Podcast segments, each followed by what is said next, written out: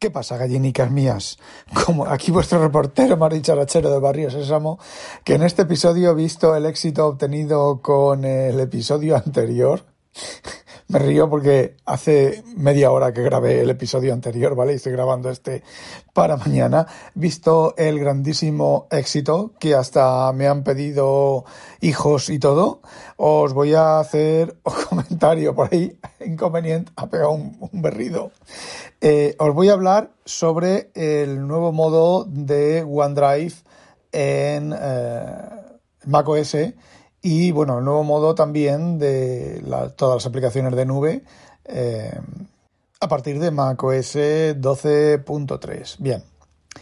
Para empezar por el principio, Apple, como siempre, lleva varios años, varias versiones de macOS diciendo y de iOS, diciendo olvidaos de las extensiones del Kelmer, olvidaos de ellas que cualquier día las deprecio, las obsoleto y las elimino.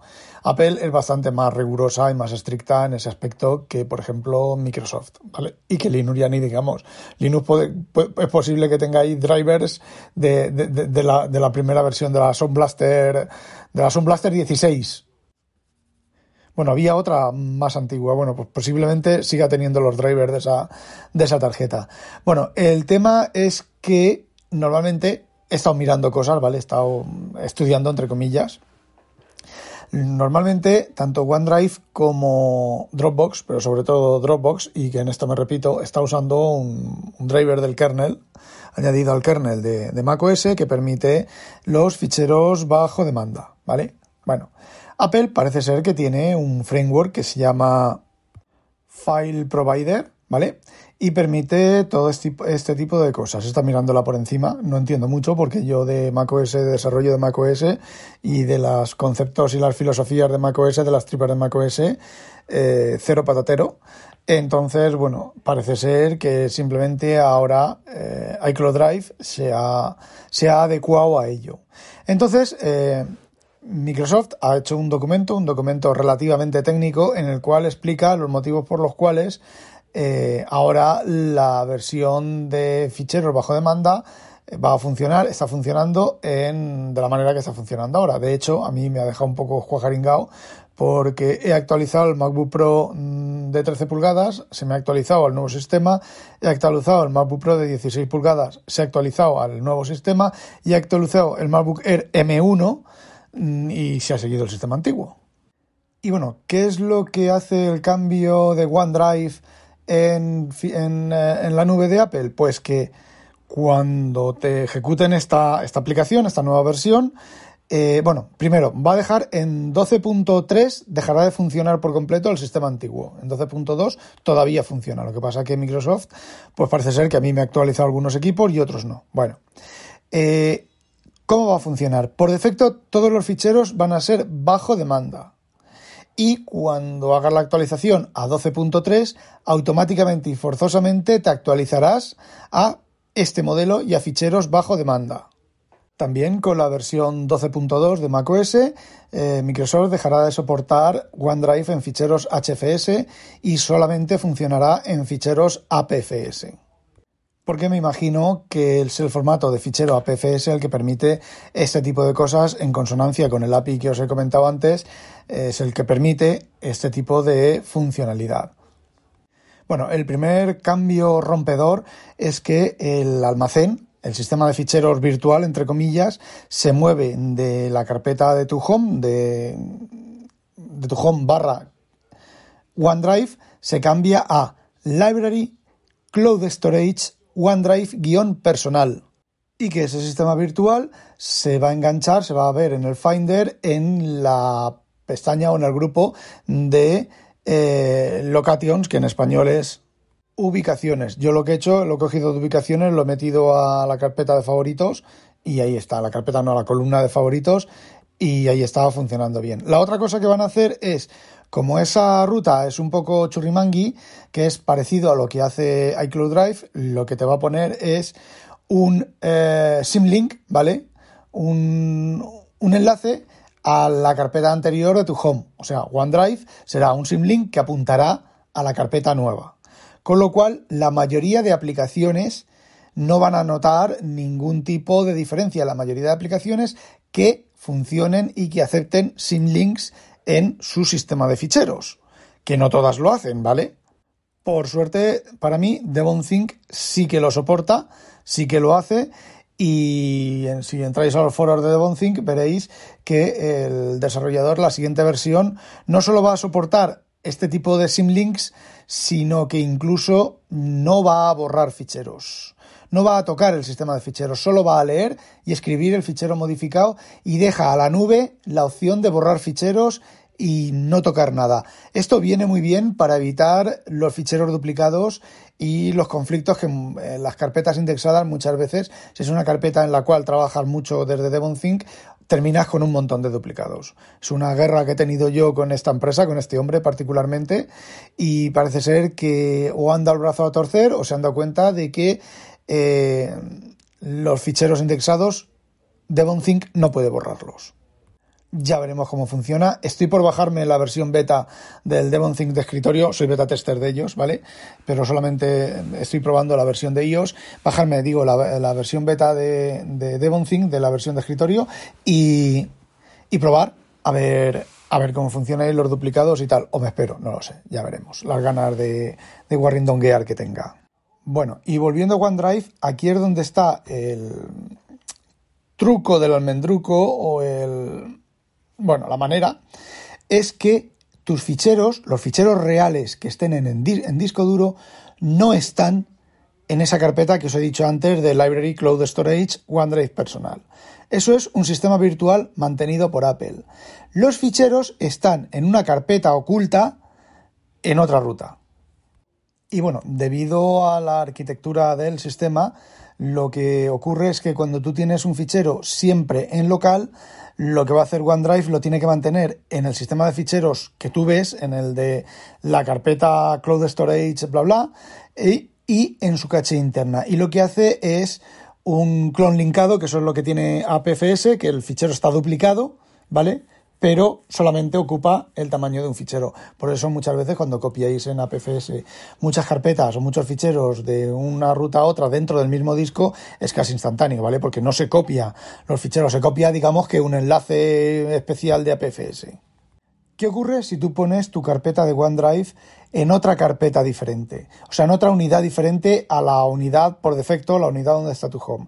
Vale, pues ahí lo que hace eh, OneDrive, que lo hace también en Windows, porque yo tengo, lo tengo en una carpeta diferente, crea una carpeta oculta que se llama odcontainer.odcontainer y ahí es donde guarda la misma caché que o sea, la misma caché no, el equivalente a la caché que guarda de manera oculta, que no está en la carpeta de Cloud, mm, ya no me acuerdo, esa carpeta, ¿vale?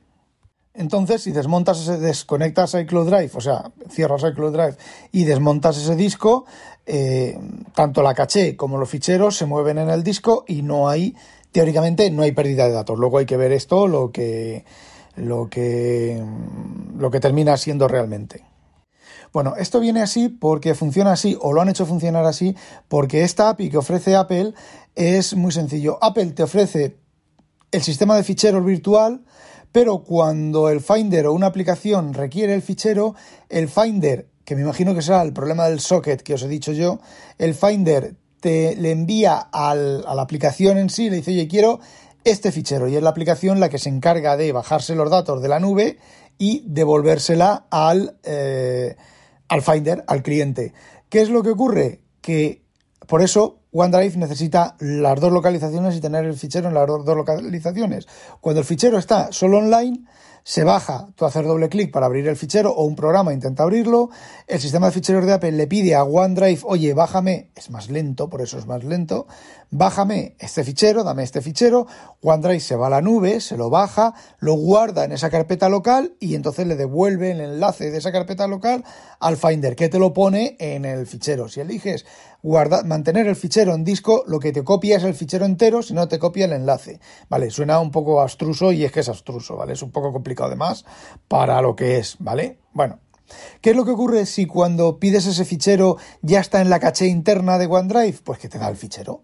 ¿Vale? Supongo que comprobará en la nube que no ha habido ninguna modificación de ese fichero y te da el fichero. Espero que lo hagan así. De todos modos, también puede ser una cosa de chapucería y de implementación, porque en otros episodios he dicho que no, pero sí, iCloud Drive está implementado así. Las carpetas de iCloud Drive residen también, creo que también residen en una subcarpeta de Cloud Storage y ahí tienes, si entráis ahí, veréis todas las carpetas que tenéis en iCloud Drive, las veréis también ahí y otras muchas más, ¿vale? Que no veis. Que son carpetas de aplicaciones que habéis desinstalado y tal. Son carpetas que no utilizan nada, ningún espacio, espacio porque también son virtuales. Eso sí que lo comprobé yo cuando estuve manejando iCloud Drive. Es decir, parece ser que lo que ahora ha hecho Apple es eh, decir, bueno, pues todos lo hacéis como yo. ¿Qué es lo que ocurre? Pues que, por ejemplo, con el sistema de ficheros de archivos en, iOS, pues los, los programadores tienen que ser muy, muy, muy buenos para hacer lo mismo que hace Apple, no porque Apple lo haga bien, o sea mejor, sino porque es complicado la arquitectura. Apple ya ha diseñado su arquitectura de iCloud Drive, o espero, supongo que haya diseñado su arquitectura de iCloud Drive, ya la ha diseñado pensando en esta estructura y las demás nubes no, las demás nubes tienen que funcionar en Windows, tienen que funcionar en Linux, tienen, bueno, pues ese tipo de cosas. ¿Vale? Y ese es el motivo por el cual se ha producido este cambio. Y entonces, por ejemplo, ocurren cosas como cuando una aplicación intenta eh, acceder a un fichero de OneDrive, te salta el típico cuadrito que te pregunta de, de macOS, que te pregunta, oye, mm, Juanito, la aplicación de Bonzin quiere trabajar con este fichero. ¿Le permites trabajar con este fichero o con esta carpeta? Y le tienes que decir tú, autorizar que sí. Es una metrosexualización de la potencia de macOS, que bueno, es exactamente lo mismo que en iOS. Si os fijáis, macOS cada vez va siendo más iOS. Y iOS no va por el camino de ser cada vez más macOS, que es como creo yo que debería ser. Bien, una ventaja de esto es que ahora el sistema de ficheros de OneDrive se comporta exactamente igual que el sistema de ficheros de macOS y macOS puede controlar el espacio ocupado. Es decir, macOS puede decirle a OneDrive que vaya eliminando ficheros porque no hay espacio. Es una cosa muy chula. Es una cosa que mm, a veces no funciona, es una cosa que no sé si cuando vosotros tenéis un disco duro pequeño y se os llena con iCloud Drive, os dice que no hay espacio en disco y cuando vais a mirar resulta que sí que hay espacio en disco. Entre medias, lo que ha hecho macOS ha sido limpiar el sistema de ficheros para hacer sitio. Eh, es una ventaja porque ahora está integrado con, con macOS, es un inconveniente porque ahora te puedes, puedes estar esperando ficheros que tú imaginas que están ahí, pero realmente no están ahí porque te los ha borrado. Parece ser que eh, si los dejas siempre en local, los configuras como siempre en local, Apple no te los borra, no manda a borrarlos, pero no te lo garantiza 100%. Esto también significa que ahora eh, OneDrive soporta una serie de atributos que antes no soportaba. Eh, tags de fichero, la última fecha de uso, file system flags, que no sé lo que es, atributos extendidos, tipo y código de creador, que tampoco sé lo que es, y symlinks, que son los, los enlaces directos, ¿vale? Los accesos directos, parecido a los accesos directos de Windows, pero en, en macOS. Ahora todo eso está soportado nativamente con eh, OneDrive. Eh, si utilizáis interoperabilidad, luego os hablaré, hablaré sobre eso. Si utilizáis interoperabilidad entre Windows, Linux y macOS, veréis que algunas veces modificáis eh, tenéis ficheros sincronizados en, OneDrive de macOS, un fichero de texto con unos tags, lo editas en Windows, trabajas con él en Windows, vuelves a Mac y esos tags se han ido. ¿Por qué? Por este tipo de falta de compatibilidad. Ahora parece ser que es compatible, ¿vale? Yo os estoy contando, os estoy parafraseando el documento en inglés conforme más o menos lo estoy leyendo y añadiendo comentarios míos. Eh, todas estas cosas, lo más seguro, quedarán por culo el primer año o más. Bueno, los famosos bueno, después de echar unas toses aquí impresionantes, eh, que casi me muero, continuamos. Los famosos paquetes o bundle, bundles o como queráis llamarlo, packages, packages, packages, packages en inglés. Bueno, es eso que vosotros en macOS veis, parece que es un fichero, pero realmente las, aplicaciones, por ejemplo, son un fichero, parece, tú lo ves que es un fichero ejecutable, pero dentro hay un montón de ficheros y tal. Eso no estaba soportado con, con macOS. Yo es una cosa que no os he dicho nunca, no he comentado nunca, pero a ver, yo los bundles de Mac no los toco en Windows.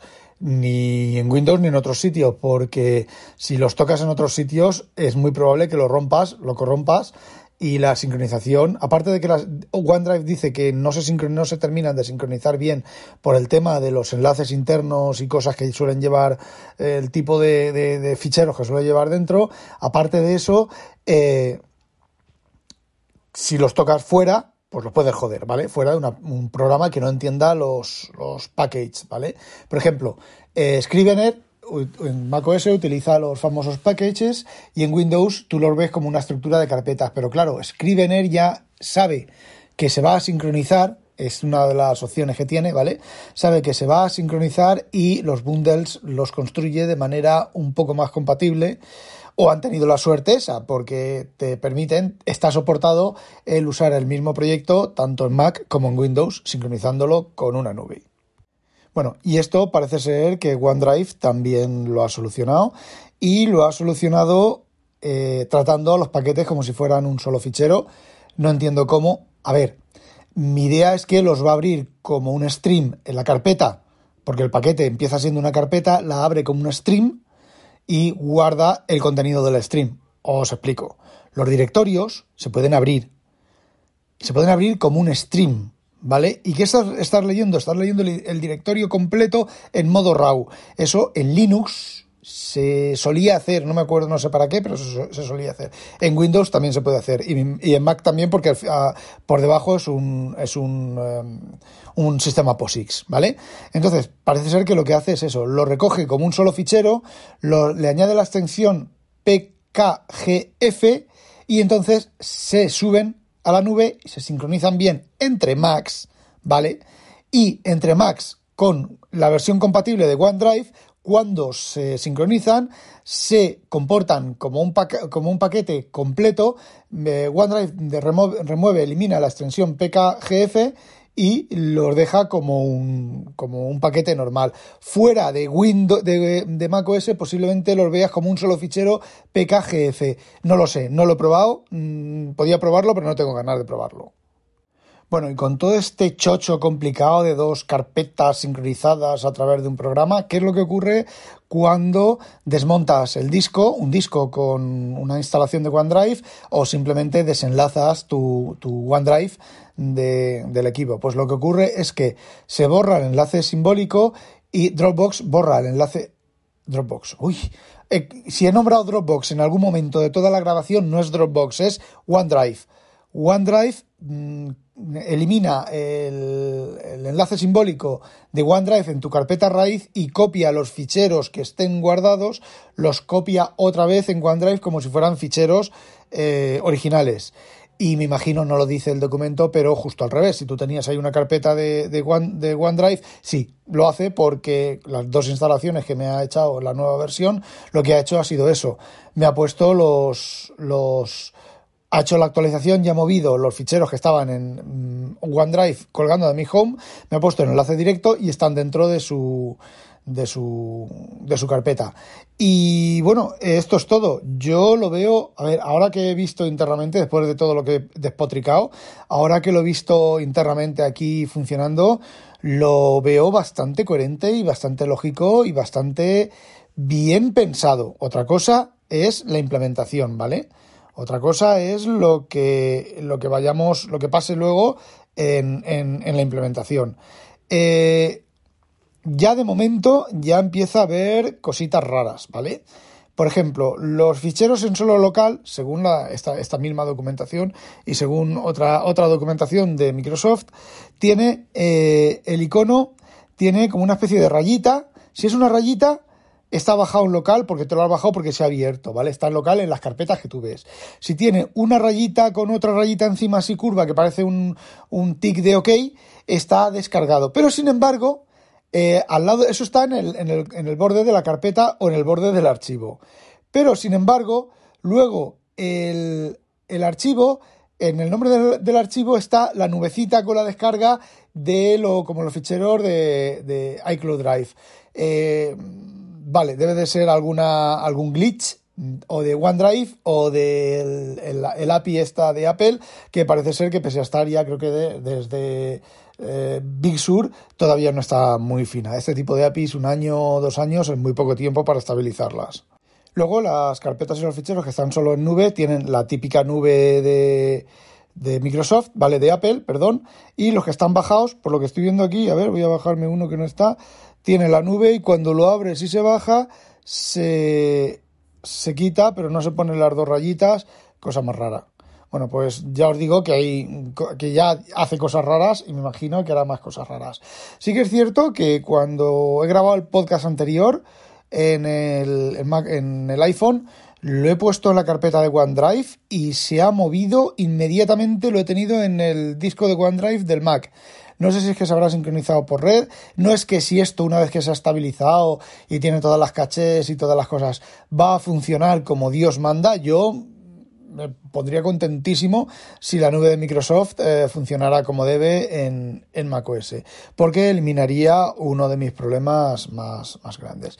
Y sí, ya sé que os debo una review del Z Fold, pero ya os la haré. Hala, no olvidéis sospechosos habitualizaros, que no la pique un pollo belga. ¡A demonio! Oh, oh, oh,